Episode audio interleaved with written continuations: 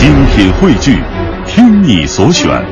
中国广播。radio.dot.cn，。各大应用市场均可下载。好，接下来我们来看几张图片。嗯，其实这几张图片在我们的稿子上也非常的触目惊心。呃，今天下午呢，我看在网络上也引起了很多朋友的关注。呃，也是关于一起虐童事件啊，南京，呃，这个男孩子是被打得遍体鳞伤。呃，微博发出之后呢，引发了全国网友的关注。今天下午，这个南京市公安局官方微博发布了一个消息，说他们四月二号就接到了相关的警情，已经开展了调查工作。我们来听报道。昨晚十点四十，网友朝廷半日闲发出一条微博称，在南京某区，一名男童被殴打，伤痕遍布全身，而打他的正是收养他的父母。微博中还称，男童在六岁时被合法收养，现在已经三年。这种虐待的行为自去年被校方发现，但校方以为是偶尔情况，也没好多说。但是近段时间，孩子的伤情日益严重，性格也随之大变，出现畏惧人群等心理行为。微博还配发多张图片。照片显示，孩子的背部、胸部、双腿和双臂上都是一道道的伤痕，怀疑是遭藤条等物品抽打。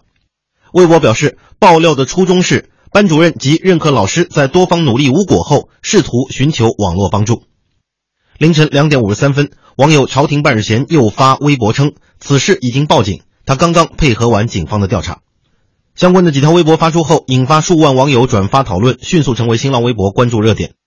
今天上午，记者通过网友朝廷半日闲所发微博图片中的线索，联系到了南京江宁公安分局某派出所。了解到的情况是，其实早在四月二号，南京警方就已经接报一起养母殴打九岁孩子的警情。警方发现网友朝廷半日闲在微博上发出与此事相关的图片，立即与他取得联系，了解他手上是否有相关的线索，甚至是证据。网友朝廷半日闲称，他的一位朋友是南京高新区某学校的老师。他从朋友那里得知，这所学校的一名男孩被养父母殴打。于是，网友朝廷半日闲就从朋友那儿要了一组照片，发到了微博上。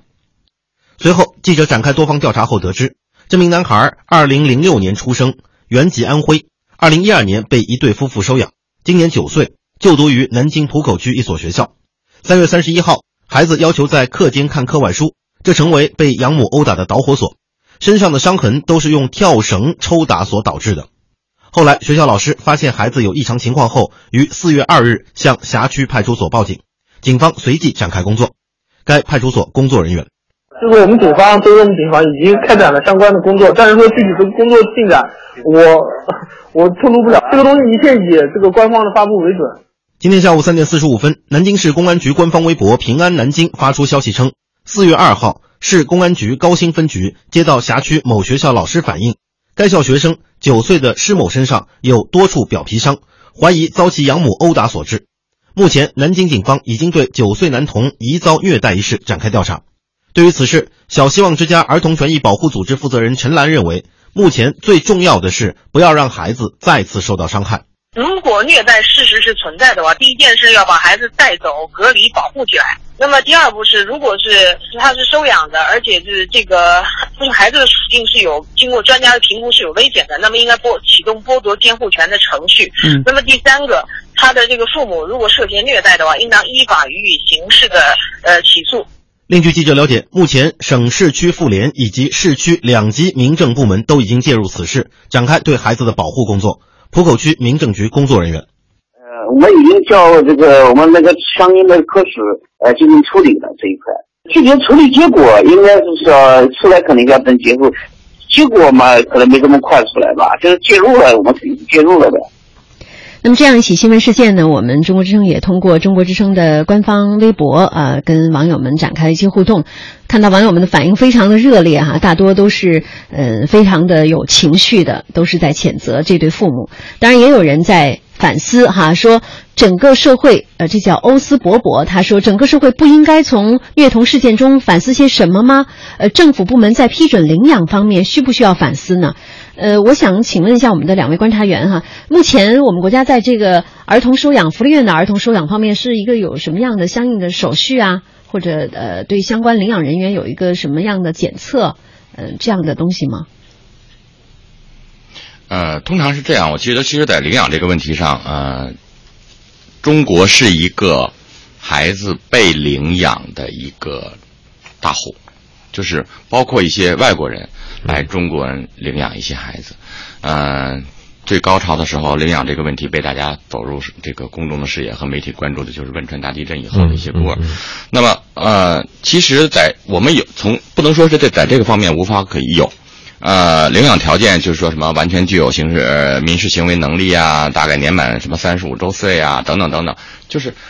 我看粗看了一下，就是对这个领养人的。比方说他的心理啊，嗯，他的道德方面的评价，因为这个东西你很难做一个界定。如果如果因为这件事情，我觉得这是一个孤证，一个孤孤案的发生，然后就就此来说，在领养的环节可能出了哪些问题，我觉得未免有些武断。这个事情我我觉得后边再可以看一看，就是他为什么？因为你想六岁的一个孩子被领养。领养他，他被领养，他肯定就是没有什么直系亲属的照顾啊，等等等等的。一般的这种领养，一般是比较小的时候被领养走的。他刚才讲他六岁被领养是吧？那么在这在在这个情况下，我觉得，呃，首先我们要谴责的是这个养父母的这种暴力的行为，对这孩子的暴力行为。刚才讲的非常重要的一点就是，现在最首要的问题是让这个孩子要脱离这种环境，就是受虐的这种环境，然后我们再去讲。可能他问他这些父母，要问孩子，问这个相关的这个知情者，到底会出现为什么这种出现这种情况，而不是现在现在，如果我们现在去追究，说那个就不应该给他，就当时就错了，你很难讲清楚，因为跟着现现现在的我们这所谓的领养孩子的程序当中，你很难对这个领养者的，呃，这个道德评判、心理状况做一个很很很这个到位的一个评判，所以现在的问题是。我的意思是，最好的办法是先就事论事，先让这个孩子能够安全，然后能让他这种心理的一种康复，包括一些心灵的一些辅导，而不是特别着急的是先讲，一开始是不是就错了？这个时候我觉得有点太超前了啊。嗯，其实呃。我们在这个案件当中，如果把它定性为一个案件的话，哈，这个案件当中看到的是一个领养的孩子。其实之前我们还知道很多这种非领养家庭，就是呃亲生家庭、原生家庭，也碰到了就是呃家长对孩子的虐待，或者呃家庭成员之间的这种暴力事件发生哈。那如果我们把这个当做一个孤立的话，把这些孩子。如果他们呃所谓的呃交还给社会机构，或者说交还给福利机构，到底应该给他们样一个什么样的安全环境？或者说我们接下来应该对他们？进行一个什么样的救助呢？啊，这方面确实我们有所欠缺。我记得在节目当中曾经讨论过这种事情，因为啊，比方说有一个著名的电影叫《刮痧》哈，当时是是是，就是因为中美两国的国情不一样，然后呃，由于这个呃这个老人这爷爷吧还是姥爷，文化差异，哎，文化差异的问题，给这孩子刮痧，然后被美国警方就是强制把孩子带离哈，就是然后就不可以再接触。在这方面呢，我们这方面做的其实并不是很多，更多的是哪是。哪些机构来充当这个这个中间的这个角色呢？比方说居委会，嗯，或者一些慈善组织。那么我们相关的法律规定就是说，把这个孩子我可以脱离出来，然后交给谁？刚才张磊问的，交给谁？谁来管？后边又应该怎么做？这方面我们有一些规定，但是这些规定你在执行起来的时候又觉得非常的无助和无力，就可操作性又不是很强。这方面我们的确是存在着一些空档和欠缺的。我们来看一下哈，呃，调查显示，我国目前是有四成的孩子曾受到过不同形式的虐待，百分之四点四的受到过多种严重的虐待，